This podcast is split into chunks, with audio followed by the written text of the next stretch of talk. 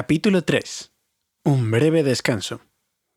No cantaron ni contaron historias aquel día, aunque el tiempo mejoró, ni al día siguiente ni al otro. Habían empezado a sentir que el peligro estaba bastante cerca y a ambos lados. Acamparon bajo las estrellas y los caballos comieron mejor que ellos mismos, pues la hierba abundaba, pero no quedaba mucho en los turrones, aun contando con lo que habían sacado a los trolls. Una mañana vadearon un río por un lugar ancho y poco profundo, resonante de piedras y espuma. La orilla opuesta era escarpada y resbaladiza. Cuando llegaron a la cresta, guiando a los ponis, vieron que las grandes montañas descendían ya muy cerca hacia ellos. Parecían alzarse a solo un día de cómodo viaje desde la falda más cercana. Tenían un aspecto tenebroso y lóbrego, aunque había manchas de sol en las laderas oscuras y más allá centellaban las cumbres nevadas. ¿Es aquella la montaña? preguntó Bilbo con voz solemne, mirándola con asombro. Nunca había visto antes algo que pareciese tan enorme. Desde luego que no, dijo Balin. Esto es solo el principio de las montañas nubladas. Tenemos que cruzarlas de algún modo, por encima o por debajo, antes de que podamos internarnos en las tierras ásperas de más allá. Y aún queda un largo camino desde el otro lado hasta la montaña solitaria de Oriente, en la que Smaug yace tendido sobre el tesoro. Oh, dijo Bilbo, y en aquel mismo instante se sintió cansado como nunca hasta entonces. Añoraba una vez más la silla confortable delante del fuego y la salita preferida en el agujero hobbit y el canto de la marmita. No por última vez. Gandalf encabezaba ahora la marcha. No nos salgamos del camino, o ya nada podrá salvarnos, dijo. Necesitamos comida, en primer lugar, y descanso con una seguridad razonable. Además, es muy importante internarse en las montañas nubladas por el sendero apropiado, o de lo contrario os perderéis y tendréis que volver y empezar de nuevo por el principio, si llegáis a volver. Le preguntaron hacia dónde estaba conduciéndolos, y él respondió habéis llegado a los límites mismos de las tierras salvajes, como algunos sabéis sin duda. Oculto en algún lugar delante de nosotros está el hermoso valle de Rivendell, donde vive Elrond en la última morada. Le envié un mensaje por mis amigos y nos está esperando. Aquello sonaba agradable y reconfortante, pero no habían llegado aún, y no era tan fácil como parecía encontrar la última morada al oeste de las montañas. No había árboles, valles o colinas que quebrasen el terreno delante de ellos. La vasta pendiente ascendía poco a poco hasta el pie de la montaña más próxima, una ancha tierra descolorida de brezo y piedra rota, con manchas de latigazos de verde de hierbas y verde de musgos que señalaban dónde podía haber agua. Pasó la mañana, llegó la tarde, pero no había señales de que alguien habitara ese yermo silencioso. La inquietud de todos iba en aumento, pues veían ahora que la casa podía estar oculta casi en cualquier lugar entre ellos y las montañas se encontraban de pronto con valles inesperados, estrechos, de paredes escarpadas que se abrían de súbito y ellos miraban hacia abajo y se sorprendían, pues había árboles y una corriente de agua en el fondo. Algunos desfiladeros casi hubieran podido cruzarlos de un salto, pero eran en cambio muy profundos, y el agua corría por ellos en cascadas.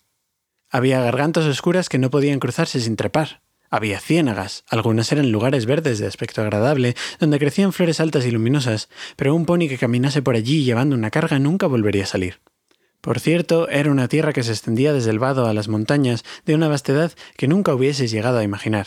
Bilbo estaba asombrado. Unas piedras blancas, algunas pequeñas y otras medio cubiertas de musgo o brezo señalaban el único sendero. En verdad, era una tarea muy lenta la de seguir el rastro, aun guiados por Gandalf, que parecía conocer bastante bien el camino. La cabeza y la barba de Gandalf se movían de aquí para allá cuando buscaba las piedras, y ellos lo seguían, pero cuando el día empezó a declinar no parecían haberse acercado mucho al término de la búsqueda. La hora del té había pasado hacía tiempo y parecía que la de la cena pronto iría por el mismo camino. Había mariposas nocturnas que revoloteaban alrededor y la luz era ahora muy débil, pues aún no había salido la luna.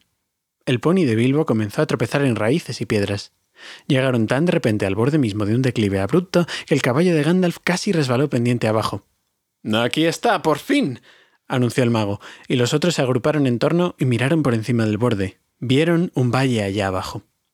Podían oír el murmullo del agua que se apresuraba en el fondo sobre un lecho de piedras. En el aire había un aroma de árboles y en la vertiente del otro lado brillaba una luz. Bilbo nunca olvidó cómo rodaron y resbalaron en el crepúsculo, bajando por el sendero empinado y zigzagueante hasta entrar en el valle secreto de Rivendell. El aire era más cálido a medida que descendían, y el olor de los pinos amodorraba a Bilbo, quien de vez en cuando cabeceaba y casi se caía, o daba con la nariz en el pescuezo del pony. Todos parecían cada vez más animados mientras bajaban. Las hayas y los robles sustituyeron a los pinos y el crepúsculo era como una atmósfera de serenidad y bienestar. El último verde casi había desaparecido de la hierba cuando llegaron al fin a un claro despejado, no muy por encima de las riberas del arroyo. Hmm, huele a elfos, pensó Bilbo, y levantó los ojos hacia las estrellas. Ardían brillantes y azules. Justo entonces, una canción brotó de pronto como una risa entre los árboles. Oh, ¿qué hacéis? ¿Y a dónde vais? Hay que errar esos ponis. El río corre.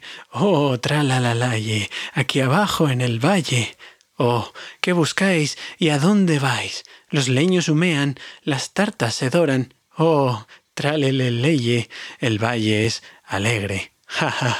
Oh, ¿hacia dónde vais meneando las barbas? No, no, no sabemos qué trae a Bolsón y a Balin y a Duolin abajo hacia el valle en junio. oh, aquí os quedaréis o enseguida os iréis. Se extravían los ponis, la luz del día muere. Sería malo irse, mucho mejor quedarse y escuchar y atender hasta el final de la noche nuestro canto. De esta manera reían y cantaban entre los árboles, y vaya desatino, pensaréis vosotros, supongo. Pero no les importaría nada si se lo dijeseis, se reirían todavía más. Eran elfos, desde luego. Pronto, Bilbo empezó a distinguirlos a medida que aumentaba la oscuridad. Le gustaban los elfos, aunque rara vez tropezaba con ellos, pero al mismo tiempo lo asustaban un poco. Los enanos no se llevaban bien con aquellas criaturas. Aun enanos bastante simpáticos como Thorin y sus amigos pensaban que los elfos eran tontos, un pensamiento muy tonto, por cierto, o se enfadaban con ellos, pues algunos elfos les tomaban el pelo y se reían de los enanos y sobre todo de sus barbas. Bueno, bueno, dijo una voz. Miren qué cosa. Bilbo el hobbit en un pony. Cielos, ¿no es delicioso? Maravilla de maravillas. Enseguida se pusieron a corear otra canción tan ridícula como la que he copiado entera. Al fin uno, un joven alto, salió de los árboles y se inclinó ante Gandalf y Thorin. Bienvenidos al valle, dijo. Gracias, dijo Thorin con alguna brusquedad, pero Gandalf había bajado ya del caballo y charlaba alegre entre los elfos. Te has desviado un poco del camino, dijo el elfo. Es decir, si quieres ir por el único sendero que cruza el río hacia la casa de más allá. Nosotros te guiaremos, pero sería mejor que fueseis a pie hasta pasar el puente. ¿Te quedarás un rato y cantarás con nosotros o te marcharás enseguida? Allá se está preparando la cena, dijo. Puedo oler el fuego de leña de la cocina. Cansado como estaba, a Bilbo le hubiese gustado quedarse un rato. El canto de los elfos no es para perdérselos, en junio bajo las estrellas, si te interesan esas cosas. También le hubiese gustado tener unas pocas palabras aparte con estas gentes que parecían saber cómo se llamaba y todo acerca de él, aunque nunca los hubiese visto. Pensaba que la opinión de los elfos sobre la aventura podía ser interesante. Los elfos saben mucho y es asombroso cómo están enterados de lo que ocurre entre las gentes de la Tierra, pues las noticias corren entre ellos tan rápidas como el agua de un río, o tal vez más. Los enanos estaban todos de acuerdo en cenar cuanto antes y no quedarse mucho tiempo. Siguieron adelante, guiando a los ponis hasta que llegaron a una buena senda y así por fin al borde del mismo río. Corría rápido y ruidoso, como un arroyo de la montaña en un atardecer de verano cuando el sol ha estado iluminando todo el día la nieve de las cumbres.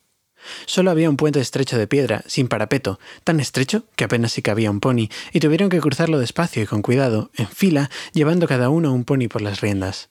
Los elfos habían traído faroles brillantes a la orilla y cantaron una animada canción mientras el grupo iba pasando. No mojes tu barba con la espuma, padre, le gritaron a Thorin, que de tan encorvado iba casi a gatas. Ya es bastante larga sin necesidad de que la mojes. Cuidado con Bilbo, que no se vaya a comer todos los bizcochos, dijeron. Todavía está demasiado gordo para colarse por el agujero de la cerradura. Silencio, silencio, buena gente. Y buenas noches, dijo Gandalf, que había llegado el último. Los valles tienen oídos y algunos elfos tienen lenguas demasiado sueltas. Buenas noches. Y así llegaron por fin a la última morada y encontraron las puertas abiertas de par en par. Ahora bien, parece extraño, pero las cosas que es bueno tener y los días buenos para disfrutar se cuentan muy pronto y no se les presta demasiada atención. En cambio, las cosas incómodas, estremecedoras y aún horribles pueden hacer un buen relato y además lleva tiempo contarlas. Se quedaron muchos días en aquella casa agradable, catorce al menos, y les costó irse. Bilbo se hubiese quedado allí con gusto para siempre, incluso suponiendo que un deseo hubiera podido transportarlo sin problemas directamente de vuelta al agujero hobbit. No obstante, algo hay que contar sobre esta estancia. El dueño de la casa era amigo de los elfos, una de esas gentes cuyos padres aparecen en cuentos extraños anteriores al principio de la historia misma, las guerras de los trasgos malvados y los elfos y los primeros hombres del norte. En los días de nuestro relato había aún algunas gentes que descendían de los elfos y los héroes del norte, y Elrond, el dueño de la casa, era el jefe de todos ellos. Era tan noble y de facciones tan hermosas como un señor de los elfos, fuerte como un guerrero, sabio como un mago, venerable como un rey de los enanos y benévolo como el estío. Aparece en muchos relatos, pero la parte que desempeña en la historia de la aventura de Bilbo es pequeña, aunque importante, como veréis si alguna vez llegamos a acabarla. La casa era perfecta, tanto para comer o dormir como para trabajar, o contar historias, o cantar, o simplemente sentarse y pensar mejor, o una agradable mezcla de todo esto. La perversidad no tenía cabida en aquel valle.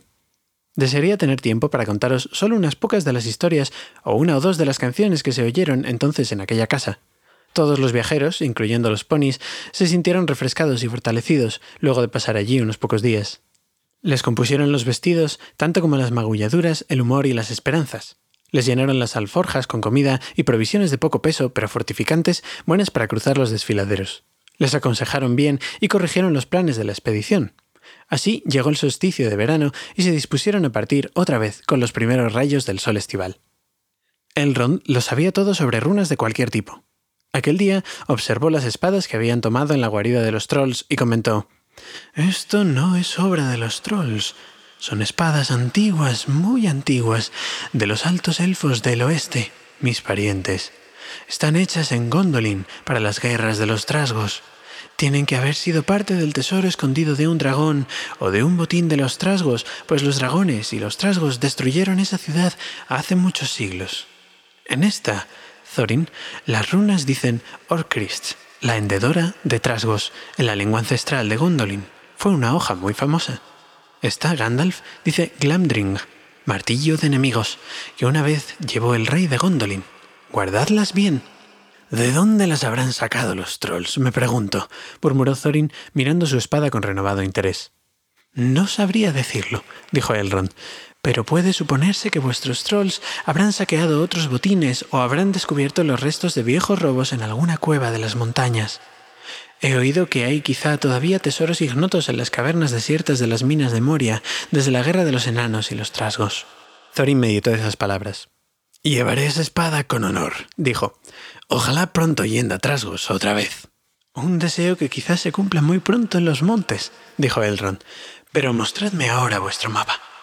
Lo tomó, lo miró largo rato y meneó la cabeza, pues si no aprobaba del todo a los enanos y el amor que le tenían al oro, odiaba a los dragones y la cruel perversidad de estas bestias, y se afligió al recordar la ruina de la ciudad de Valle y aquellas campanas alegres y las riberas incendiadas del centelleante río rápido.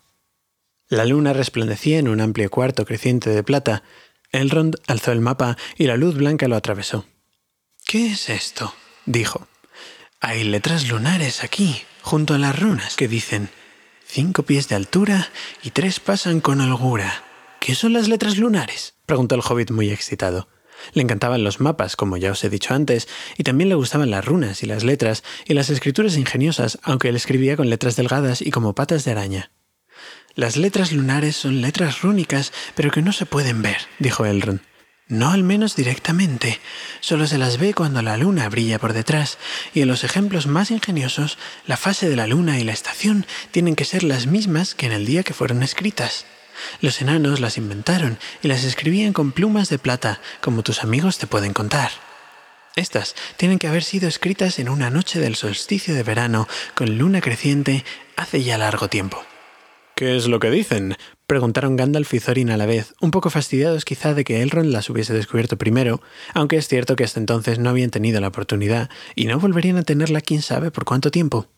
Está cerca de la piedra gris cuando llame el zorzal, leyó Elrond, y el sol poniente brillará sobre el ojo de la cerradura con las últimas luces del día de Durin. Durin, Durin, exclamó Thorin. Era el padre de los padres de la más antigua raza de enanos, los barbiluengos y mi primer antepasado. Yo soy el heredero de Durin. Pero, ¿cuándo es el día de Durin? preguntó Elrond.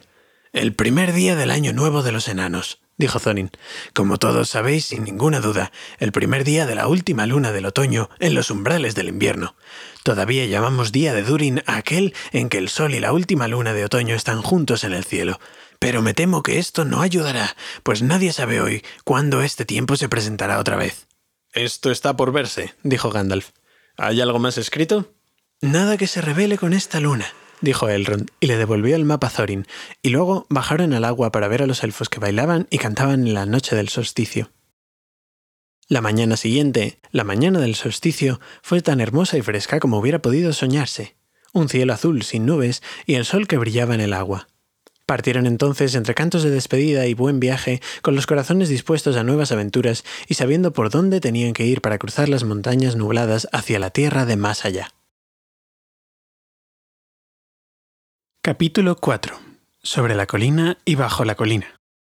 Había muchas sendas que subían internándose en aquellas montañas y sobre ellas muchos desfiladeros. Casi todas estas sendas eran engañosas y decepcionantes o no llevaban a ningún sitio o acababan mal, y casi todos estos desfiladeros estaban infestados de criaturas malvadas y peligros horrorosos. Los enanos y el hobbit, ayudados por el sabio consejo de Elrond y los conocimientos y la memoria de Gandalf, tomaron el camino que llegaba al desfiladero apropiado. Muchos días después de haber remontado el valle y de dejar millas atrás la última morada, todavía seguían subiendo y subiendo. Era una senda escabrosa y peligrosa, un camino tortuoso, desierto y largo. Al fin pudieron volverse a mirar las tierras que habían dejado allá abajo en la distancia. Lejos, muy lejos en el poniente, donde las cosas eran azules y tenues, Bilbo sabía que estaba su propio país, con casas seguras y cómodas, y el pequeño agujero hobbit. Se estremeció. Empezaba a sentirse un frío cortante allí arriba y el viento silbaba entre las rocas. También, a veces, unos cantos rodados bajaban a saltos por las laderas de la montaña. Los había soltado el sol de mediodía sobre la nieve y pasaban entre ellos, lo que era afortunado, o sobre sus cabezas, lo que era alarmante. Las noches se sucedían incómodas y muy frías, y no se atrevían a cantar ni a hablar demasiado alto, pues los ecos eran extraños y parecía que al silencio le molestaba que lo quebrasen, excepto con el ruido del agua, el quejido del viento y el crujido de la piedra. El verano está llegando allá abajo, pensó Bilbo, y ya empiezan la siega del heno y las meriendas. A este paso estarán recolectando y recogiendo moras aún antes de que empecemos a bajar del otro lado y los demás tenían también pensamientos lúgubres de ese tipo, aunque cuando se habían despedido de Elrond, alentados por la mañana de verano, habían hablado alegremente del cruce de las montañas y de cabalgar al galope por las tierras que se extendían más allá. Habían pensado llegar a la puerta secreta de la montaña solitaria tal vez en esa misma primera luna de otoño. Y quizás sea el día de Durin, habían dicho. Solo Gandalf había meneado en silencio la cabeza. Ningún enano había atravesado ese paso desde hacía muchos años, pero Gandalf sí, y conocía el mal y el peligro que habían crecido y aumentado en las tierras salvajes desde que los dragones habían expulsado de allí a los hombres y desde que los trasgos habían ocupado la región en secreto después de la batalla de las minas de Moria. Aún los buenos planes de magos sabios como Gandalf y de buenos amigos como Elrond se olvidan a veces, cuando uno está lejos en peligrosas aventuras al borde del yermo, y Gandalf era un mago bastante sabio como para tenerlo en cuenta. Sabía que algo inesperado podía ocurrir y apenas se atrevía a desear que no obtuvieran alguna aventura horrible en aquellas grandes y altas montañas de picos y valles solitarios donde no gobernaba ningún rey. Nada ocurrió. Todo marchó bien hasta que un día se encontraron con una tormenta de truenos. Más que una tormenta, era una batalla de truenos. ¿Sabéis qué terrible puede llegar a ser una verdadera tormenta de truenos allá abajo en el valle del río, sobre todo cuando dos grandes tormentas se encuentran y se baten? Más terribles todavía son los truenos y los relámpagos en las montañas por la noche, cuando las tormentas vienen del este y del oeste y luchan entre ellas. El relámpago se hace triza sobre los picos y las rocas tiemblan y unos enormes estruendos parten el aire y entran rodando a tumbos en todas las cuevas y agujeros y un ruido abrumador y una claridad súbita invaden la oscuridad. Bilbo nunca había visto o imaginado nada semejante. Estaba muy arriba en un lugar estrecho y a un lado un precipicio espantoso caía sobre un valle sombrío. Allí pasaron la noche al abrigo de una roca, Bilbo tendido bajo una manta y temblando de pies a cabeza. Cuando miró fuera, vio a la luz de los relámpagos los gigantes de piedra abajo en el valle. Habían salido y ahora estaban jugando, tirándose piedras unos a otros. Las recogían y las arrojaban en la oscuridad, y allá abajo se rompían o desmenuzaban entre los árboles. Luego llegaron el viento y la lluvia, y el viento azotaba la lluvia y el granizo en todas direcciones, por lo que el refugio de la roca no los protegía mucho. Al rato estaban todos empapados hasta los huesos y los ponis se encogían, bajaban la cabeza y metían la cola entre las patas y algunos relinchaban de miedo.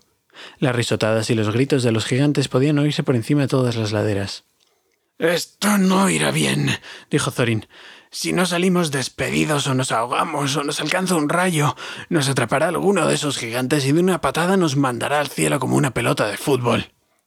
Bien, si sabes de un sitio mejor, llévanos allí, dijo Gandalf, quien se sentía muy malhumorado y no estaba nada contento con los gigantes. El final de la discusión fue enviar a Philly y Kili en busca de un refugio mejor.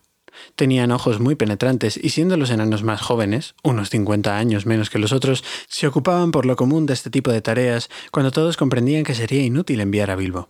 No hay nada como mirar si queréis encontrar algo, al menos eso decía Thorin a los enanos jóvenes. Cierto que casi siempre se encuentra algo si se mira, pero no siempre es lo que uno busca. Así ocurrió en esta ocasión. Philly y Kili pronto estuvieron de vuelta arrastrándose, doblados por el viento, aferrándose a las rocas. Hemos encontrado una cueva seca, dijeron, doblando el próximo recodo, no muy lejos de aquí, y caben ponis y todo. ¿La habéis explorado a fondo? dijo el mago, que sabía que las cuevas de las montañas raras veces estaban sin ocupar. Sí, sí, dijeron Philly y Kili, aunque todos sabían que no podían haber estado allí mucho tiempo. Habían regresado casi enseguida. No es demasiado grande ni tampoco muy profunda. Naturalmente, esto es lo peligroso de las cuevas. A veces uno no sabe lo profundas que son, o a dónde puede llevar un pasadizo, o lo que te espera dentro. Pero en aquel momento las noticias de Philly y Killy parecieron bastante buenas, así que todos se levantaron y se prepararon para trasladarse. El viento aullaba y el trueno retumbaba aún, y era difícil moverse con los ponis. De todos modos, la cueva no estaba muy lejos. Al poco tiempo llegaron a una gran roca que sobresalía en la senda. Detrás, en la ladera de la montaña, se abría un arco bajo. Había espacio suficiente para que pasaran los ponis apretujados, una vez que les quitaran las sillas. Debajo del arco era agradable oír el viento y la lluvia fuera y no cayendo sobre ellos, y sentirse a salvo de los gigantes y sus rocas. Pero el mago no quería correr riesgos. Encendió su vara, como aquel día en el comedor de Bilbo, que ahora parecía tan lejano, si lo recordáis, y con la luz exploraron la cueva de extremo a extremo. Parecía de buen tamaño, pero no era demasiado grande ni misteriosa. Tenía el suelo seco y algunos rincones cómodos. En uno de ellos había lugar para los ponis, y allí permanecieron las bestias muy contentas del cambio, humeando y mascando en los morrales. Oin y Gloin querían encender una hoguera en la entrada para secarse la ropa, pero Gandalf no quiso ni oírlo. Así que tendieron las cosas húmedas en el suelo y sacaron otras secas. Luego ahuecaron las mantas, sacaron las pipas e hicieron anillos de humo que Gandalf volvía de diferentes colores y hacía bailar en el techo para entretenerlos. Charlaron y charlaron y olvidaron la tormenta y discutieron lo que cada uno haría con su parte del tesoro, cuando lo tuviesen, lo que de momento no parecía tan imposible, y así fueron quedándose dormidos uno tras otro. Y esa fue la última vez que usaron los ponis, los paquetes, equipajes, herramientas y todo lo que habían traído con ellos. No obstante, fue una suerte esa noche que hubiesen traído al pequeño Bilbo porque, por alguna razón, Bilbo no pudo dormirse hasta muy tarde y luego tuvo unos sueños horribles. Soñó que una grieta en la pared del fondo de la cueva se agrandaba y se agrandaba, abriéndose más y más, y él estaba muy asustado, pero no podía gritar ni hacer otra cosa que seguir acostado mirando. Después soñó que el suelo de la cueva cedía y que se deslizaba y que él empezaba a caer, a caer, quién sabe a dónde. En ese momento despertó con un horrible sobresalto y se encontró con que parte del sueño era verdad. Una grieta se había abierto al fondo de la cueva y era ya un pasadizo ancho. Apenas sí tuvo tiempo de ver la última cola de los ponis que desaparecían en la sombra. Por supuesto, lanzó un chillido estridente, tanto como puede llegar a serlo un chillido de hobbit, bastante asombroso si tenemos en cuenta el tamaño de estas criaturas. Afuera saltaron los trasgos, trasgos grandes, trasgos enormes de cara fea, montones de trasgos antes que nadie pudiera decir peñas y breñas. Había por lo menos seis para cada enano y dos más para Bilbo, y los apresaron a todos y los llevaron por la hendedura antes de que nadie pudiera decir madera y hoguera. Pero no a Gandalf. Eso fue lo bueno del grito de Bilbo. Lo había despertado por completo en una décima de segundo y cuando los trasgos iban a ponerle las manos encima hubo un destello terrorífico, como un relámpago en la cueva, un olor como de pólvora y varios cayeron muertos. La grieta se cerró de golpe y Bilbo y los enanos estaban en el lado equivocado. ¿Dónde se encontraba Gandalf? De eso ni ellos ni los trasgos tenían la menor idea, y los trasgos no esperaron averiguarlo. Tomaron a Bilbo y a los enanos y los hicieron andar a toda prisa. El sitio era profundo, profundo y oscuro, tanto que solo los trasgos que habían tenido la ocurrencia de vivir en el corazón de las montañas podían distinguir algo. Los pasadizos se cruzaban y confundían en todas direcciones, pero los trasgos conocían el camino también como vosotros de la oficina de correos más próxima. Y el camino descendía y descendía, y la atmósfera era cada vez más enrarecida y horrorosa. Los trasgos eran muy brutos, pellizcaban sin compasión y reían entre dientes o a carcajadas, con voces horribles y pétreas. Y Bilbo se sentía más desgraciado aún que cuando el troll lo había levantado tirándole de los dedos de los pies. Una y otra vez se encontraba añorando el agradable y reluciente agujero hobbit. No sería esta la última ocasión. De pronto apareció ante ellos el resplandor de una luz roja. Los trasgos empezaron a cantar, a croar, golpeteando los pies planos sobre la piedra y sacudiendo también a los prisioneros. Azota, voltea la negra abertura, atrapa, arrebata, pellizca, pañusca. Bajando, bajando al pueblo de Trasgos vas tú, muchacho. Embiste, golpea, estruja, revienta, martillo y tenaza, batintín y maza, machaca, machaca a los subterráneos. ¡Oh, muchacho! Lacera, apachurra, chasquea los látigos, aúlla y solloza, sacude y aporrea. Trabaja, trabaja, a huir no te atrevas mientras los trasgos beben y carcajean. Rodando, rodando por el subterráneo. Abajo, muchacho. El canto era realmente terrorífico. Las paredes resonaban con el azota, voltea, y con el estruja, revienta, y con la inquietante carcajada de los jojo, muchacho. El significado de la canción era demasiado evidente, pues ahora los trasgos sacaron los látigos y los azotaron con gritos de lacera, apachurra, haciéndolos correr delante tan rápido como les era posible, y más de uno de los enanos estaba ya desgañitándose con aullidos incomparables cuando entraron todos a trompicones en una enorme caverna. Estaba iluminada por una gran hoguera roja en el centro y por antorchas a lo largo de las paredes, y había allí muchos trasgos. Todos se reían, pateaban y batían palmas cuando los enanos, con el pobrecito Bilbo detrás y más al alcance de los látigos, llegaron corriendo, mientras los trasgos que los arreaban daban gritos y chasqueaban los látigos. Los ponis estaban ya agrupados en un rincón, y allí tirados estaban todos los sacos y paquetes, rotos y abiertos, revueltos por trasgos y olidos por trasgos, y manoseados por trasgos y disputados por trasgos. Me temo que fue lo último que vieron de aquellos excelentes ponis, incluyendo un magnífico ejemplar blanco, pequeño y vigoroso que Elrond había prestado a Gandalf, ya que el caballo no era apropiado para los senderos de la montaña. Porque los trasgos comen caballos y ponis y burros y otras cosas mucho más espantosas y siempre tienen hambre. Sin embargo, los prisioneros solo pensaban ahora en sí mismos. Los trasgos les encadenaron las manos a la espalda y los unieron a todos en línea y los arrastraron hasta el rincón más lejano de la caverna con el pequeño Bilbo remolcado al extremo de la hilera. Allá, entre las sombras, sobre una gran piedra lisa, estaba sentado un trasgo terrible de cabeza enorme, y unos trasgos armados permanecían de pie alrededor, blandiendo las hachas y las espadas curvas que ellos usan. Ahora bien, los trasgos son crueles, malvados y de mal corazón. No hacen nada bonito, pero sí muchas cosas ingeniosas. Pueden excavar túneles y minas tan bien como cualquier enano, no demasiado diestro, cuando se toman la molestia, aunque comúnmente son desaseados y sucios martillos, hachas, espadas, puñales, picos y pinzas, y también instrumentos de tortura, los hacen muy bien o consiguen que otra gente los haga, prisioneros o esclavos obligados a trabajar hasta que mueren por falta de aire y luz. Es probable que ellos hayan inventado alguna de las máquinas que desde entonces preocupan al mundo, en especial ingeniosos aparatos que matan enormes cantidades de gente de una vez, pues las ruedas y los motores y las explosiones siempre les encantaron, como también no trabajar con sus propias manos más de lo indispensable, pero en aquellos días y en aquellos parajes agrestes no habían ido, como se dice, todavía muy lejos. No odiaban especialmente a los enanos, no más de lo que odiaban a todos y todo, y particularmente lo metódico y próspero. En ciertos lugares, unos enanos malvados han llegado a pactar con ellos, pero tenían particular aversión por la gente de Thorin a causa de la guerra que habéis oído mencionar, pero que no viene a cuento en esta historia. Y de todos modos a los trasgos no les preocupa a quién capturan, en tanto puedan dar el golpe secreto y de un modo ingenioso y los prisioneros no sean capaces de defenderse. ¿Quiénes son esas miserables personas? dijo el gran trasgo.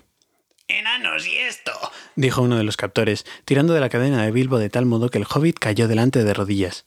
Los encontramos refugiados en nuestro porche principal. ¿Qué pretendíais? dijo el gran trasgo volviéndose hacia Thorin.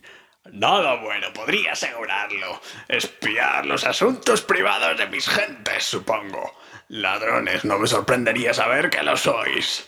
Asesinos y amigos de los elfos, sin duda alguna. Ven, ¿qué tienes que decir? Thorin, el enano, a vuestro servicio, replicó Thorin, una mera nadería cortés. De las cosas que sospechas e imaginas no tenemos la menor idea. Nos resguardamos de una tormenta en lo que parecía una cueva cómoda y no usada, nada más lejos de nuestro pensamiento que molestar de algún modo a los trasgos. Esto era bastante cierto. Hmm, gruñó el gran. Eso es lo que dices. Podría preguntarte qué hacíais allá arriba en mis montañas y de dónde venís y a dónde vais. En realidad me gustaría saber todo sobre vosotros. No digo que pueda serviros de algo. Thorin, escudo de roble. Ya sé demasiado de tu gente, pero conozcamos de una vez la verdad. De lo contrario, prepararé para vosotros algo particularmente incómodo. Íbamos de viaje a visitar a nuestros parientes, nuestros sobrinos y sobrinas, y primeros, segundos y terceros primos, y otros descendientes de nuestros abuelos, que viven del lado oriental de estas montañas tan hospitalarias. Respondió Thorin, no sabiendo muy bien qué decir así de repente, pues era obvio que la verdad exacta no vendría a cuento. ¡Es un mentiroso! ¡Oh, tú en verdad el terrible! dijo uno de los captores. Varios de los nuestros fueron fulminados por un rayo en la cueva cuando invitamos a estas criaturas a que bajaran, y están tan muertos como piedras. Tampoco nos ha explicado esto. Sostuvo en alto la espada que Thorin había llevado, la espada que procedía del cubil de los trolls. El gran trasgo dio un aullido de rabia realmente horrible cuando vio la espada, y todos los soldados crujieron los dientes, batieron los escudos y patearon. Reconocieron la espada al momento. En otro tiempo había dado muerte a cientos de trasgos cuando los elfos rubios de Gondolin los cazaron en las colinas o combatieron al pie de las murallas. Lo habían denominado Orcrist, hendedora de trasgos, pero los trasgos la llamaban simplemente Mordedora. La odiaban y odiaban todavía más a cualquiera que la llevase. ¡Asesinos y amigos de los elfos! gritó el gran trasgo. ¡Acuchilladlos! ¡Golpeadlos! ¡Mordedlos! ¡Que les rechinen los dientes! ¡Llevad los agujeros oscuros repletos de víboras y que nunca vuelvan a ver la luz! Tenía tanta rabia que saltó del asiento y se lanzó con la boca abierta hacia Thorin. Justo en ese momento todas las luces de la caverna se apagaron y la gran hoguera se convirtió uf, en una torre de resplandeciente humo blanco que subía hasta el techo, esparciendo penetrantes chispas blancas entre todos los trasgos. Los gritos y lamentos, gruñidos, farfulleos y chapurreos, aullidos, alaridos y maldiciones, chillidos y graznidos que siguieron entonces eran indescriptibles. Varios cientos de gatos salvajes y lobos asados vivos, todos juntos y despacio, no hubieran hecho tanto alboroto. Las chispas ardían abriendo agujeros en los trasgos y el humo que ahora caía del techo oscurecía tanto el aire que ni siquiera ellos mismos podían ver. Pronto empezaron a caer unos sobre otros y a rodar en montones por el suelo, mordiendo, pateando y peleando, como si todos se hubieran vuelto locos. De repente una espada destelló con luz propia. Bilbo vio que atravesaba de lado a lado al gran trasgo, mudo de asombro y furioso a la vez. Cayó muerto y los soldados trasgos, huyendo y gritando delante de la espada, desaparecieron en la oscuridad. La espada volvió a la vaina, Seguidme deprisa, dijo una voz fiera y queda, y antes de que Bilbo comprendiese lo que había ocurrido, estaba ya trotando de nuevo, tan rápido como podía, al final de la columna, bajando por más pasadizos oscuros mientras los alaridos del salón de trasgos quedaban atrás, cada vez más débiles. Una luz pálida los guiaba. Más rápido, más rápido, decía la voz. Pronto volverán a encender las antorchas. Espera un momento, dijo Dorin que estaba detrás, al lado de Bilbo, y era un excelente compañero. Como mejor pudo, con las manos atadas, consiguió que el hobbit se le subiera a los hombros y luego echaron todos a correr, con un tintineo de cadenas y más de un tropezón, ya que no tenían manos para sostenerse. No se detuvieron por un largo rato, cuando ya estaban sin duda en el corazón mismo de la montaña. Entonces, Gandalf encendió la vara.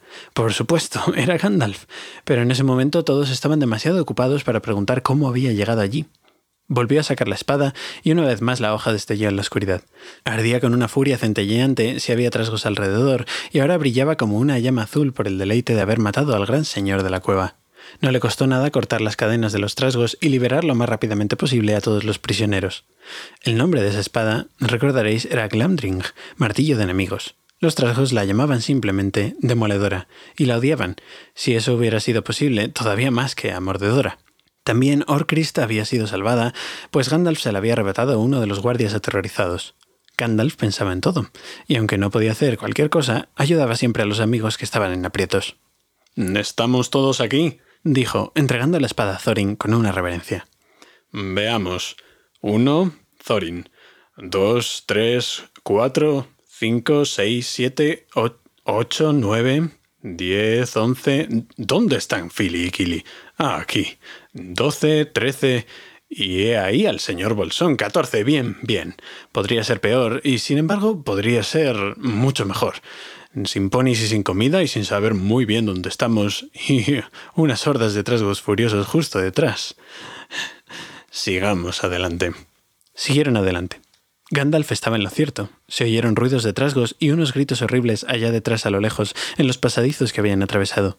Se apresuraron entonces todavía más, y como el pobre Bilbo no podía seguirles el paso, pues los enanos son capaces de correr más deprisa, os lo aseguro, cuando tienen que hacerlo, se turnaron llevándolo a hombros.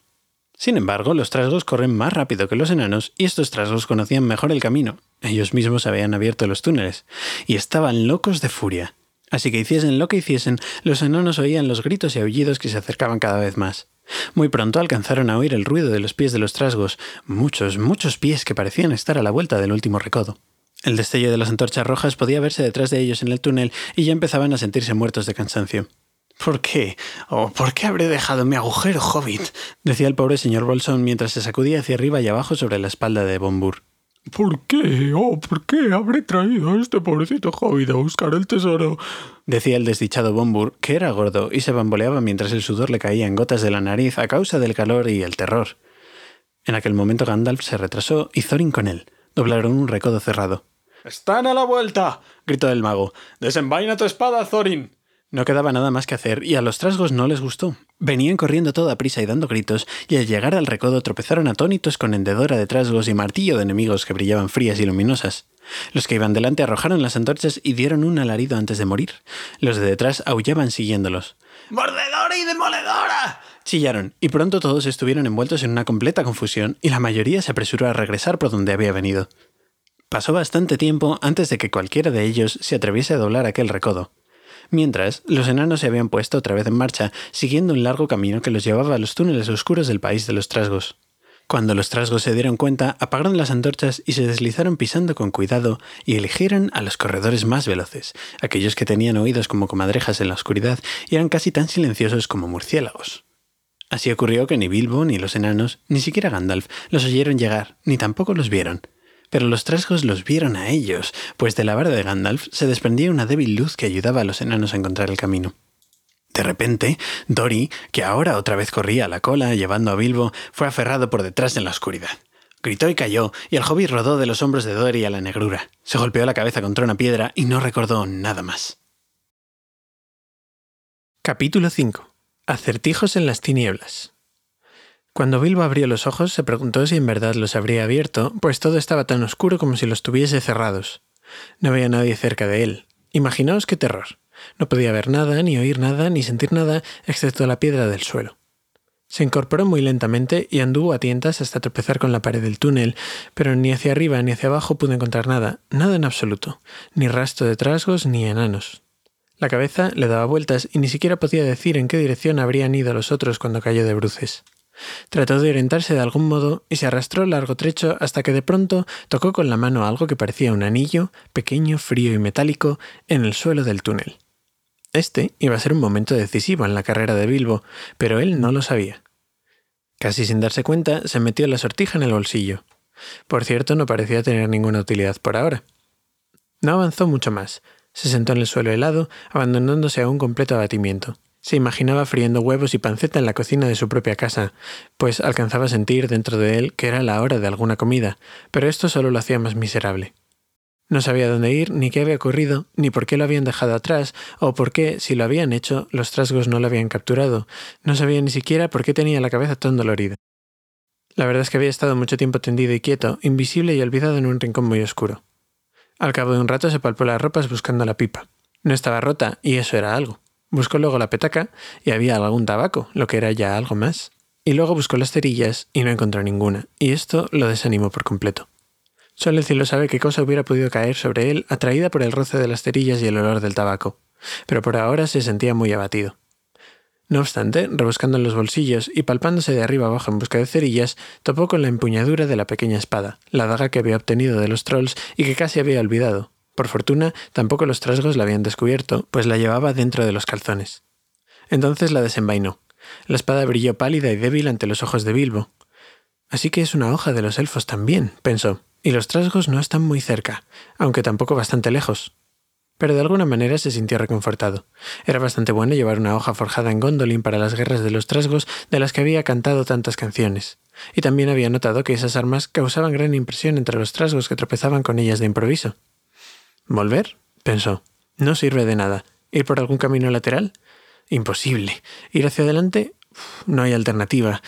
Pues adelante, pues. Se incorporó y trotó llevando la espada alzada frente a él, una mano en la pared y el corazón palpitando. Era evidente que Bilbo se encontraba en lo que puede llamarse un sitio estrecho, pero recordad que no era tan estrecho para él como lo habría sido para vosotros o para mí. Los hobbits no se parecen mucho a la gente ordinaria, y aunque sus agujeros son unas viviendas muy agradables y acogedoras, adecuadamente ventiladas, muy distintas de los túneles de los trasgos, están más acostumbrados que nosotros a andar por galerías, y no pierden fácilmente el sentido de la orientación bajo tierra, no cuando ya se han recobrado de un golpe en el cráneo. También pueden moverse muy en silencio y esconderse con rapidez, se recuperan de un modo maravilloso de caídas y magulladuras y tienen un fondo de prudencia y unos dichos juiciosos que la mayoría de los hombres no ha oído nunca o ha olvidado hace tiempo. De cualquier modo, no me hubiera sentido a gusto en el sitio donde estaba el señor Bilbo. La galería parecía no tener fin. Todo lo que él sabía era que seguía bajando, siempre en la misma dirección, a pesar de un recodo o una o dos vueltas. Había pasadizos que partían de los lados, aquí y allá, como podía saber por el brillo de la espada o podía sentir con la mano en la pared. No les prestó atención, pero apresuraba el paso por temor a los trasgos o a cosas oscuras imaginadas a medias que asomaban en las bocas de los pasadizos. Adelante y adelante siguió, bajando y bajando, y todavía no se veía nada excepto el zumbido ocasional de un murciélago que se acercaba, asustándolo en un principio, pero que luego se repitió tanto que él dejó de preocuparse. No sé cuánto tiempo continuó así, odiando seguir adelante, no atreviéndose a parar, adelante y adelante, hasta que estuvo más cansado que cansado. Parecía que el camino continuaría así al día siguiente y más allá, perdiéndose en los días que vendrían después. De pronto, sin ningún motivo, se encontró trotando en un agua fría como el hielo. ¡Uf! Esto lo reanimó rápida y bruscamente. No sabía si el agua era solo un estanque en medio del camino, la orilla de un arroyo que cruzaba el túnel bajo tierra o el borde de un lago subterráneo oscuro y profundo. La espada apenas brillaba. Se detuvo y, escuchando con atención, alcanzó a oír unas gotas que caían desde un techo invisible en el agua de abajo, pero no parecía haber ningún otro tipo de ruido.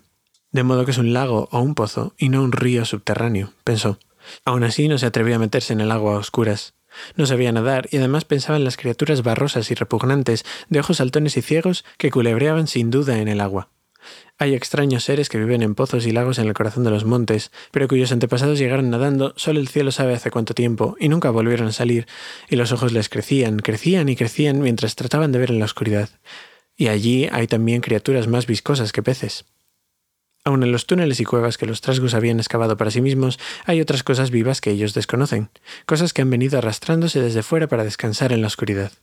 Además, los orígenes de algunos de estos túneles se remontan a épocas anteriores a los trasgos, quienes solo los ampliaron y unieron con pasadizos, y los primeros propietarios estaban todavía allí, en raros rincones, deslizándose y olfateando todo a su alrededor. Aquí abajo, junto al agua lóbrega, vivía el viejo Gollum, una pequeña y viscosa criatura. No sé de dónde había venido, ni quién o qué era. Era Gollum, tan oscuro como la oscuridad, excepto dos grandes ojos redondos y pálidos en la cara flaca. Tenía un pequeño bote y remaba muy en silencio por el lago, pues lago era, ancho, profundo y mortalmente frío. Remaba con los grandes pies colgando sobre la borda, pero nunca agitaba el agua. No él. Los ojos pálidos e inexpresivos buscaban peces ciegos alrededor y los atrapaba con los dedos largos, rápidos como el pensamiento. Le gustaba también la carne. Los trasgos le parecían buenos, cuando podía echarles mano, pero trataba de que nunca lo encontraran desprevenido. Los estrangulaba por la espalda y alguna vez bajaba uno de ellos hasta la orilla del agua mientras él rondaba en busca de una presa. Rara vez lo hacían, pues tenían el presentimiento de que algo desagradable acechaba en las profundidades, debajo de la raíz misma de la montaña.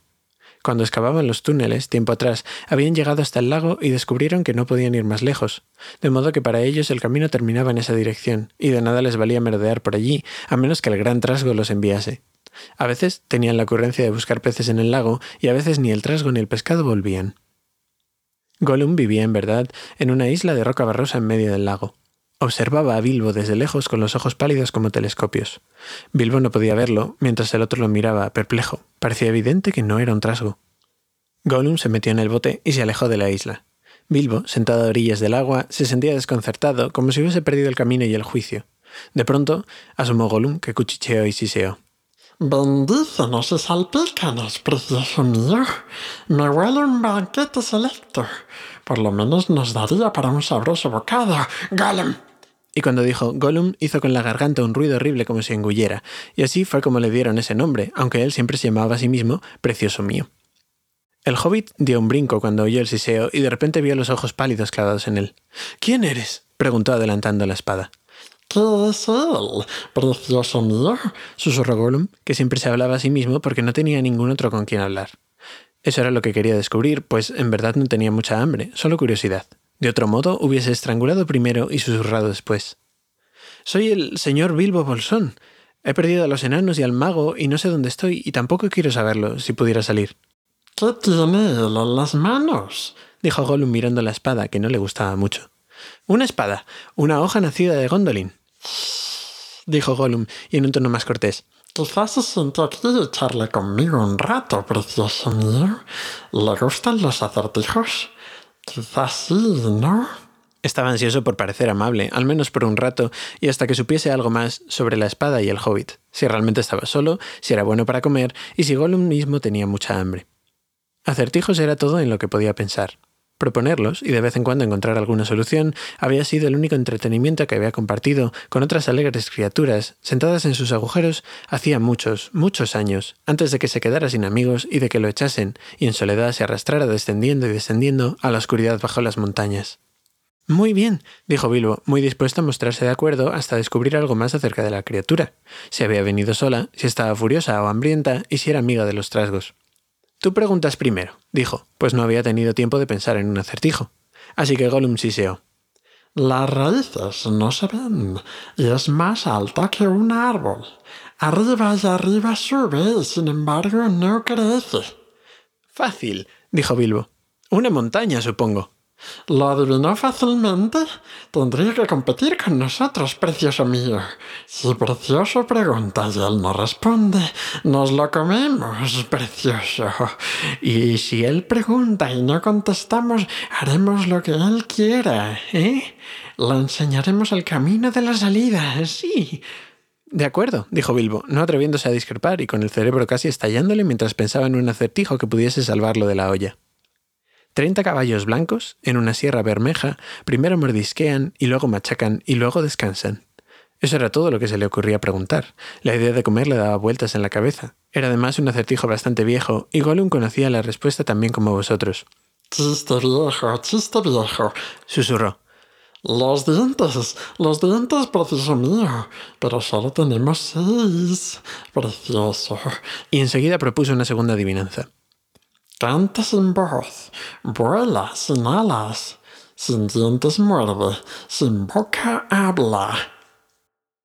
Un momento, gritó Bilbo, incómodo, pensando aún en cosas que se comían. Por fortuna, una vez había oído algo semejante y recobraba el ingenio. Pensó en la respuesta. El viento. El, el viento, naturalmente, dijo, y quedó tan complacido que inventó en el acto otro acertijo.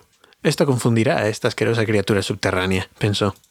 Un ojo en la cara azul vio un ojo en la cara verde. Ese ojo es como este ojo, dijo el ojo primero, pero en lugares bajos y no en lugares altos. dijo Gollum, que había estado bajo tierra mucho tiempo y estaba olvidando esa clase de cosas. Pero cuando Bilbo ya esperaba que el desdichado no podría responder, Gollum sacó a relucir recuerdos de tiempos y tiempos y tiempos atrás cuando vivía con su abuela en un agujero a orillas de un río. Sí, sí, precioso mío, dijo.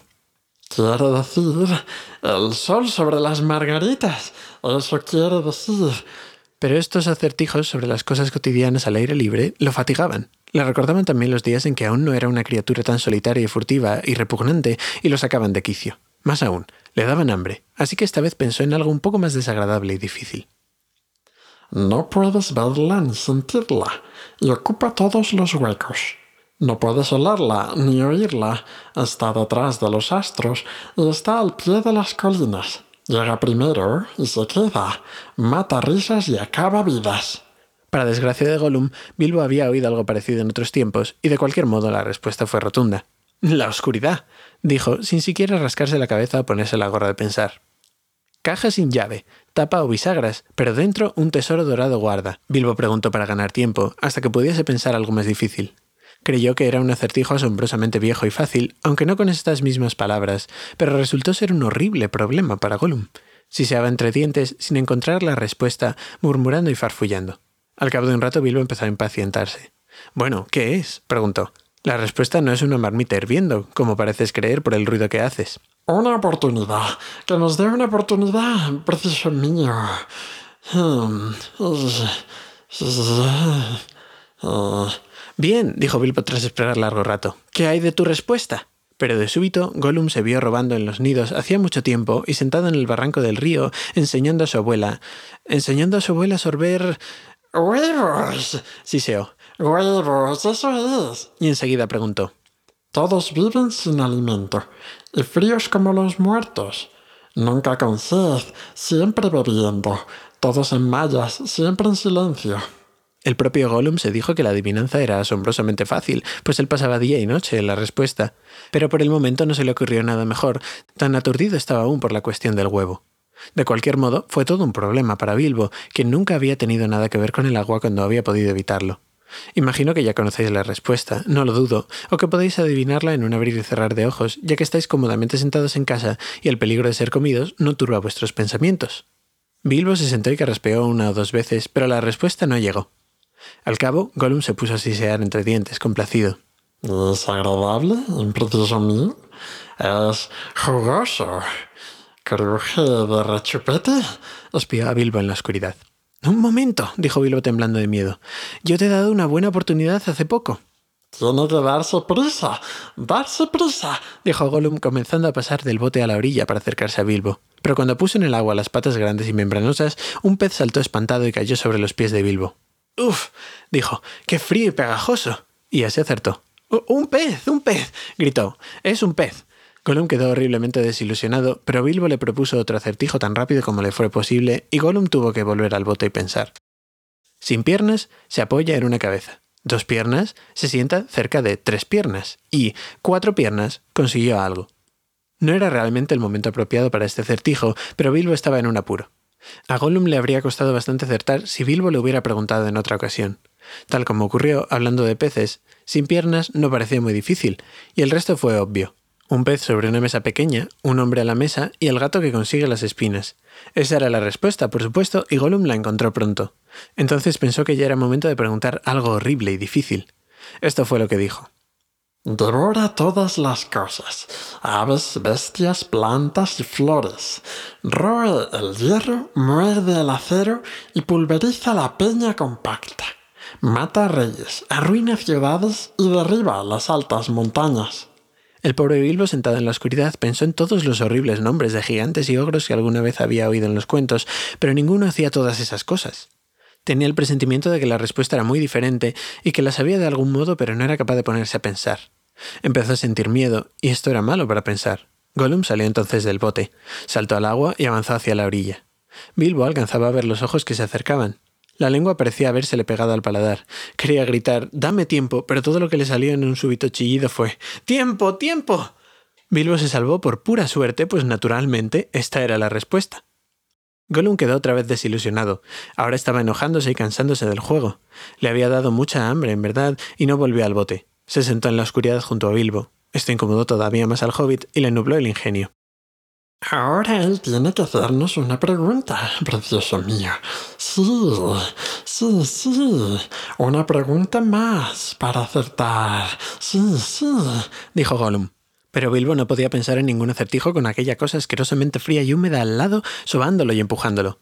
Se rascaba, se pellizcaba y seguía sin poder pensar. Pregúntanos, pregúntanos, decía Gollum. Bilbo se pellizcaba y se palmoteaba, aferró la espada con una mano y tanteó el bolsillo con la otra. Allí encontró el anillo que había recogido en el túnel y que había olvidado. ¿Qué tengo en el bolsillo? dijo en voz alta. Hablaba consigo mismo, pero Gollum creyó que era un acertijo y se sintió terriblemente desconcertado. No vale, no vale, siseó. ¿No es cierto que no vale, precioso mío? Preguntarnos qué tienen los asquerosos bolsillitos. Bilbo, viendo lo que había pasado y no teniendo nada mejor que decir, repitió la pregunta en voz más alta. ¿Qué hay en mis bolsillos? Siseó Gollum. Tiene que darnos tres oportunidades, precioso mío. Tres oportunidades. De acuerdo, adivina, dijo Bilbo. Las manos, dijo Gollum. Falso, dijo Bilbo, quien por fortuna había retirado la mano otra vez. Prueba de nuevo, dijo Gollum más desconcertado que nunca. Pensó en todas las cosas que él llevaba en los bolsillos. Espinas de pescado, dientes de trasgos, conchas mojadas, un trozo de ala de murciélago, una piedra aguzada para afilarse los colmillos y otras cosas repugnantes. Intentó pensar en lo que otra gente podía llevar en los bolsillos. Un cuchillo, dijo al fin. Falso, dijo Bilbo, que había perdido el suyo hacía tiempo. Última oportunidad. Ahora Gollum se sentía mucho peor que cuando Bilbo le había planteado el acertijo del huevo. Siseó, farfulló y se balanceó adelante y atrás, golpeteando el suelo con los pies, y se meneó y retorció. Sin embargo, no se decidía. No quería echar a perder esa última oportunidad. Vamos, dijo Bilbo, estoy esperando. Trató de parecer valiente y jovial, pero no estaba muy seguro de cómo terminaría el juego, ya Gollum acertase o no. Se acabó el tiempo, dijo. ¡Una cuerda o nada! chilló Gollum, quien no respetaba del todo las reglas, respondiendo dos cosas a la vez. Las dos mal, gritó Bilbo, mucho más aliviado e incorporándose de un salto, se apoyó de espaldas en la pared más próxima y desenvainó la espada pequeña. Naturalmente, sabía que el torneo de las adivinanzas era sagrado y de una antigüedad inmensa, y que aun las criaturas malvadas temían hacer trampas mientras jugaban, pero sentía también que no podía confiar en que aquella criatura viscosa mantuviera una promesa. Cualquier excusa le parecería apropiada para eludirla. Al fin y al cabo, la última pregunta no había sido un acertijo genuino de acuerdo con las leyes ancestrales. Pero sin embargo, Gollum no lo atacó enseguida. Miraba la espada que Bilbo tenía en la mano. Se quedó sentado, susurrando y estremeciéndose. Al fin Bilbo no pudo esperar más. ¿Y bien? dijo. ¿Qué de tu promesa? Me quiero ir. Tienes que enseñarme el camino. Dijimos eso, precioso. Mostrarle la salida al pequeño y asqueroso bolsón. Sí, sí. Pero, ¿qué tiene él en los bolsillos? Ni cuerda, precioso, ni nada. Oh, no. ¡Galo! No te importa, dijo Bilbo. Una promesa es una promesa. Vaya, qué prisa. Impaciente, precioso. Sí, se Gollum. Pero tiene que esperar, sí. No podemos subir por los pasadizos tan deprisa. Primero tenemos que recoger cosas, cosas que nos ayuden. Bien, apresúrate, dijo Bilbo, aliviado al pensar que Gollum se marchaba. Creía que solo se estaba excusando y que no pensaba volver. ¿De qué hablaba Gollum? ¿Qué cosa útil podría guardar en el lago oscuro? Pero se equivocaba. Gollum pensaba volver. Estaba enfadado ahora y hambriento, y era una miserable y malvada criatura, y ya tenía un plan.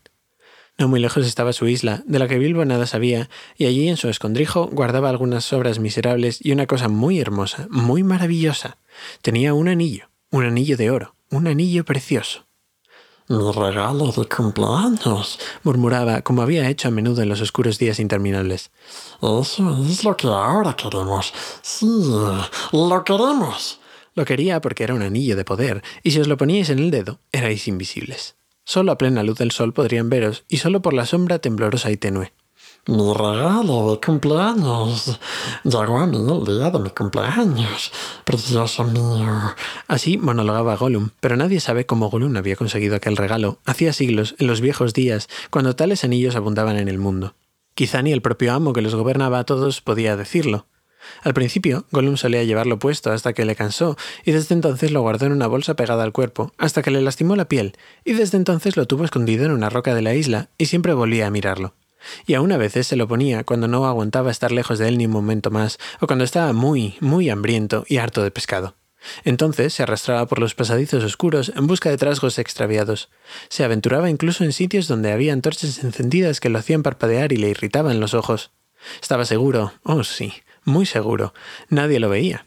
Nadie notaba que estaba allí hasta que les apretaba la garganta con las manos. Lo había llevado puesto hacía solo unas pocas horas y había capturado un pequeño trasgo. ¿Cómo había chillado? Aún le quedaban uno o dos huesos por roer, pero deseaba algo más tierno. Muy seguro, sí, se decía. No, no nos verá, ¿verdad, precioso mío? No, y la asquerosa espadita será inútil. Sí, bastante inútil. Eso era lo que escondía en su pequeña mollera malvada mientras se apartaba bruscamente de Bilbo y chapoteaba hacia el bote, perdiéndose en la oscuridad. Bilbo creyó que nunca lo volvería a oír. Aún así, esperó un rato, pues no tenía idea de cómo encontrar solo el camino de salida. De pronto oyó un chillido. Un escalofrío le bajó por la espalda. Gollum maldecía y se lamentaba en las tinieblas no muy lejos. Estaba en su isla, revolviendo aquí y allá, buscando y rebuscando en vano. ¿Dónde está? ¿Dónde está? Sollozaba. Se ha perdido, precioso mío, perdido, perdido. Maldíganos y aplástenos, mi precioso, se ha perdido. ¿Qué pasa? preguntó Bilbo. ¿Qué has perdido? No tiene que preguntarnos, no es asunto suyo. No. Gollum, chilló Gollum. perdido. Gollum, Gollum, Gollum. Bueno, yo también me he perdido y quiero saber dónde estoy. Gané la pugna y tú hiciste una promesa. Así que adelante, ven y condúceme fuera y luego sigue buscando. Aunque Gollum parecía inconsolable, Bilbo no lo compadecía demasiado. Tenía la impresión de que una cosa que Gollum quería tanto no podía ser nada bueno. ¡Vamos! gritó. No, no. Precioso, le respondió Gollum. Tenemos que buscarlo, pues se ha perdido. Gollum. Pero no acertaste mi última pregunta e hiciste una promesa, dijo Bilbo. Nunca lo imaginé, dijo Gollum. De repente un agudo siseo brotó de la oscuridad. ¿Qué tienen los bolsillos? Que lo diga. Primero tiene que decirlo. Hasta donde Bilbo sabía, no había ninguna razón particular para no decírselo. Más rápida que la suya, la mente de Gollum había cazado en el aire un presentimiento, pues durante siglos había estado preocupado por esa única cosa, temiendo siempre que se la quitaran. Pero la demora impacientaba a Bilbo. Al fin y al cabo, había ganado el juego, con bastante limpieza y corriendo un riesgo terrible. Las preguntas eran para acertarlas, no para decirlas, dijo. Pero no fue juego limpio, dijo Gollum. No era un verdadero acertijo precioso. No. Oh, bien. Si se trata de preguntas corrientes, ya he hecho una antes, respondió Bilbo. ¿Qué has perdido? ¿Quieres decirme? ¿Qué tienen los bolsillos? El sonido llegó siseando más agudo y fuerte, y como Gollum estaba mirándolo, Bilbo vio alarmado dos pequeños puntos de luz que lo observaban. A medida que la sospecha crecía en la mente de Gollum, la luz le ardía en los ojos con una llama descolorida. ¿Qué has perdido? insistió Bilbo. Pero la luz en los ojos de Gollum era ahora un fuego verde y se acercaba con rapidez.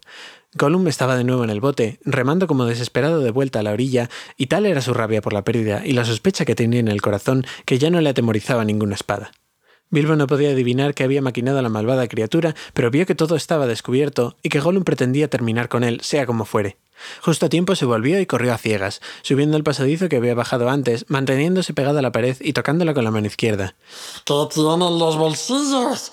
Bilbo oyó el siseo fuerte detrás de él y el chapoteo cuando Gollum saltó del bote. ¿Qué tengo yo? me preguntó, se dijo, mientras avanzaba jadeando y tropezando. Se metió la mano izquierda en el bolsillo. El anillo estaba muy frío cuando se le deslizó de pronto en el dedo índice con el que tanteaba buscando. El siseo estaba detrás, muy cerca. Bilbo se volvió y vio los ojos de Gollum como pequeñas lámparas verdes que subían la pendiente.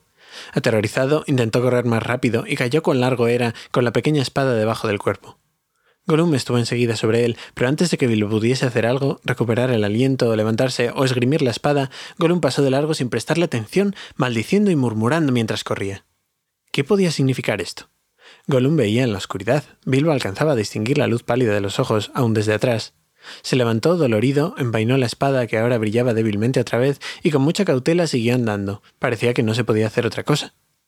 No convenía volver arrastrándose a las aguas de Gollum.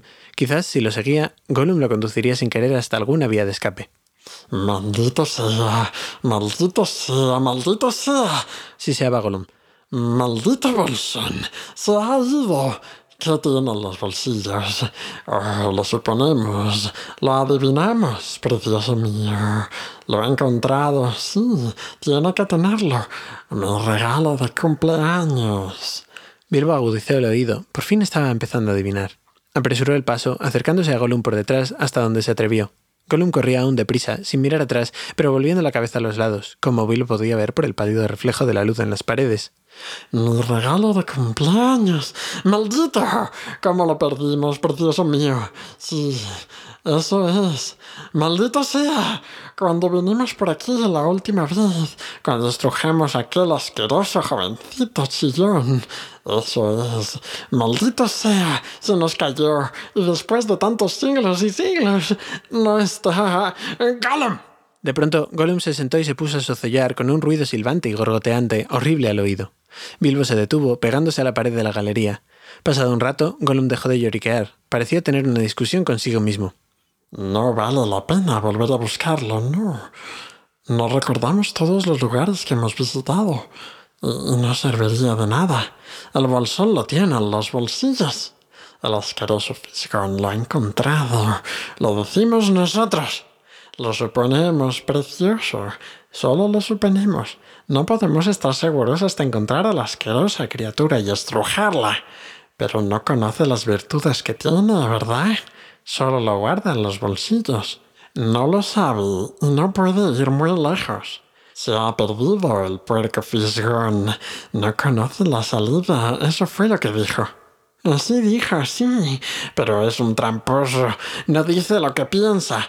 No dirá lo que tiene en los bolsillos. Lo sabe. Conoce el camino de entrada. Tiene que conocer el de salida. Está más allá de la puerta trasera.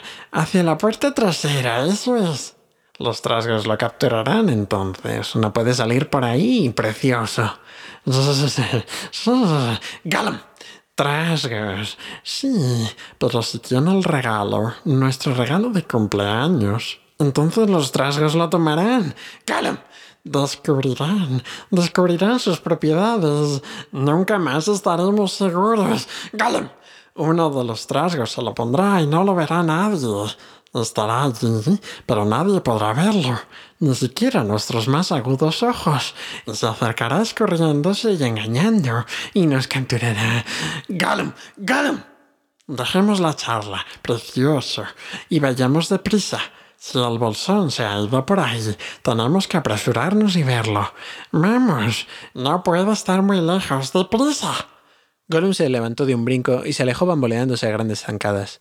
Bilbo corrió tras él, todavía cauteloso, aunque ahora lo que más temía era tropezar de nuevo y caer haciendo ruido. Tenía en la cabeza un torbellino de asombro y esperanza. Parecía que el anillo que llevaba era un anillo mágico, te hacía invisible. Había oído de tales cosas, por supuesto, en antiguos relatos, pero le costaba creer que en realidad él, por accidente, había encontrado uno. Sin embargo, así era. Gollum no había pasado de largo, solo a una yarda. Siguieron adelante, Gollum avanzando a trompicones, siseando y maldiciendo. Bilbo detrás, tan silenciosamente como puede marchar un hobbit. Pronto llegaron a unos lugares donde, como había notado Bilbo al bajar, se abrían pasadizos a los lados, uno acá, otro allá. Gollum comenzó enseguida a contarlos. Uno a la izquierda, sí. Uno a la derecha, sí. Dos a la derecha, sí, sí. Dos a la izquierda, eso es. Y así una vez y otra. A medida que la cuenta crecía, aflojó el paso sollozando y temblando, pues cada vez se alejaba más del agua y tenía miedo. Los trasgos acechaban quizá, y él había perdido el anillo. Por fin se detuvo ante una abertura baja a la izquierda. Siete a la derecha. Sí. Seis a la izquierda. Bien. Susurró. Este es. Este es el camino de la puerta trasera. Aquí está el pasadizo. Miró hacia adentro y se retiró vacilando. Pero no nos atrevemos a entrar, precioso. No nos atrevemos. Hay trasgos allá abajo. Montones de trasgos. Los olemos. ¿Qué podemos hacer? Malditos y aplastados sean. Tenemos que esperar aquí, precioso. Esperar un momento y observar. Y así se detuvieron. Al fin y al cabo, Gollum había traído a Bilbo hasta la salida, pero Bilbo no podía cruzarla. Allí estaba Gollum, acurrucado justamente en la abertura, y los ojos le brillaban fríos mientras movía la cabeza a un lado y a otro entre las rodillas. Bilbo se arrastró, apartándose de la pared, más callado que un ratón. Pero Gollum se enderezó enseguida y venteó en torno y los ojos se le pusieron verdes. Siseó en un tono bajo, aunque amenazador. No podía ver al hobbit, pero ahora estaba atento y tenía otros sentidos que la oscuridad había agudizado, olfato y oído. Parecía que se había agachado, con las palmas de las manos extendidas sobre el suelo, la cabeza estirada hacia adelante y la nariz casi tocando la piedra. Aunque era solo una sombra negra en el brillo de sus propios ojos, Bilbo alcanzaba a verlo o sentirlo, tenso como la cuerda de un arco dispuesto a disparar. Bilbo casi dejó de respirar y también se quedó quieto. Estaba desesperado. Tenía que escapar, salir de aquella horrible oscuridad mientras le quedara alguna fuerza. Tenía que luchar. Tenía que apuñalar a la asquerosa criatura, sacarle los ojos, matarla. Quería matarlo a él. No, no sería una lucha limpia. Él era invisible ahora. Colum no tenía espada. No había amenazado matarlo, o no lo había intentado aún. Y era un ser miserable, solitario, perdido. Una súbita comprensión, una piedad mezclada con horror, asomó en el corazón de Bilbo. Un destello de interminables días iguales, sin luz ni esperanza de algo mejor, dura piedra, frío pescado, pasos furtivos y susurros. Todos estos pensamientos se le cruzaron como un relámpago. Se estremeció. Y entonces, de pronto, en otro relámpago, como animado por una energía y una resolución nuevas, saltó hacia adelante. No un gran salto para un hombre, pero un salto a ciegas. Saltó directamente sobre la cabeza de Gollum a una distancia de siete pies y tres de altura. Por cierto, y no lo sabía, apenas evitó que se le destrozara el cráneo contra el arco del túnel. Gollum se lanzó hacia atrás y empezó a atrapar al hobbit cuando volaba sobre él, pero demasiado tarde. Las manos golpearon el aire tenue y Bilbo, cayendo limpiamente sobre los pies vigorosos, se precipitó a bajar por el nuevo pasadizo. No se volvió a mirar qué hacía Gollum. Al principio oyó siseos y maldiciones detrás de él, muy cerca. Luego cesaron. Casi enseguida sonó un aullido que lava la sangre, un grito de odio y desesperación. Gollum estaba derrotado. No se atrevía a ir más lejos. Había perdido. Había perdido su presa y había perdido también la única cosa que había cuidado alguna vez. Su precioso. El aullido dejó a Bilbo con el corazón en la boca. Ya débil como un eco, pero amenazadora, la voz venía desde atrás. ¡Ladrón! ¡Ladrón! ¡Ladrón! ¡Bolsón! ¡Lo odiamos! ¡Lo odiamos! ¡Lo odiamos para siempre! No se oyó nada más, pero el silencio también le parecía amenazador a Bilbo. Si los trasgos están tan cerca que él puede olerlos, pensó, tienen que haber oído las maldiciones y chillidos. Cuidado ahora o esto te llevará a cosas peores. El pasadizo era bajo y de paredes toscas. No parecía muy difícil para el hobbit, excepto cuando, a pesar de andar con mucho cuidado, tropezaba de nuevo y así muchas veces golpeándose los dedos de los pies contra las piedras del suelo molestas y afiladas. Un poco bajo para los trasgos, al menos para los grandes, pensaba Bilbo, no sabiendo que aún los más grandes, los orcos de las montañas, avanzan encorvados a gran velocidad, con las manos casi en el suelo. Pronto el pasadizo que había estado bajando comenzó a subir otra vez y de pronto ascendió abruptamente. Bilbo tuvo que aflojar la marcha, pero por fin la cuesta acabó. Luego de un recodo, el pasadizo descendió de nuevo y allá, al pie de una corta pendiente, vio que del costado de otro recodo venía un reflejo de luz. No una luz roja, como de linterna o de fuego, sino una luz pálida de aire libre. Bilbo echó a correr. Corriendo tanto como le aguantaban las piernas, dobló el último recodo y se encontró en medio de un espacio abierto, donde la luz, después de todo aquel tiempo a oscuras, parecía deslumbrante. En verdad, era solo la luz del sol que se filtraba por el hueco de una puerta grande, una puerta de piedra que habían dejado entornada. Bilbo parpadeó y de pronto vio a los trasgos, trasgos armados de pies a cabeza, con las espadas desenvainadas, sentados a la vera de la puerta y observándolo con los ojos abiertos, observando el pasadizo por donde había aparecido. Estaban preparados, atentos, dispuestos a cualquier cosa. Lo vieron antes de que él pudiese verlos. Sí, lo vieron. Fuese un accidente o el último truco del anillo antes de tomar un nuevo amo, no lo tenía en el dedo. Con aullidos de entusiasmo, los trasgos se abalanzaron sobre él. Una punzada de miedo y pérdida, como un eco de la miseria de Gollum, hirió a Bilbo, y olvidando desenvainar la espada, metió la mano en los bolsillos, y allí en el bolsillo izquierdo estaba el anillo, y él mismo se le deslizó en el dedo índice. Los trasgos se detuvieron bruscamente. No podían ver nada del hobbit. Había desaparecido. Había desaparecido. Chillaron dos veces, tan alto como antes, pero no con tanto entusiasmo. ¿Dónde está? gritaron. Se volvió pasadizo arriba. Dijeron algunos. Fue por aquí. Aullaron otros. Fue por allá. Aullaron otros. ¡Cuidad la puerta!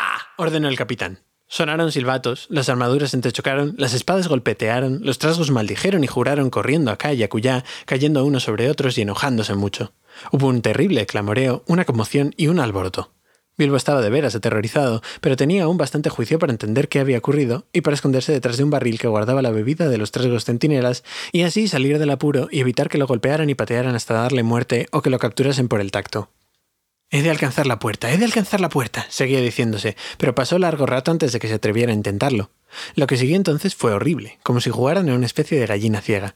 El lugar estaba abarrotado de trasgos que corrían de un lado a otro, y el pobrecito hobbit se escurrió aquí y allá, fue derribado por un trasgo que no pudo entender con qué había tropezado, escapó a gatas, se deslizó entre las piernas del capitán, se puso en pie y corrió hacia la puerta.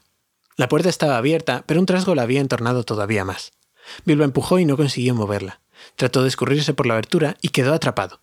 Era horrible. Los botones se le habían encajado entre el canto y la jamba de la puerta. Allí fuera alcanzaba a ver el aire libre. Había unos pocos escalones que descendían a un valle estrecho con montañas altas alrededor. El sol apareció detrás de una nube y resplandeció más allá de la puerta, pero él no podía cruzarla. De pronto, uno de los trasgos que estaba dentro gritó ¡Hay una sombra al lado de la puerta! ¡Algo está ahí fuera!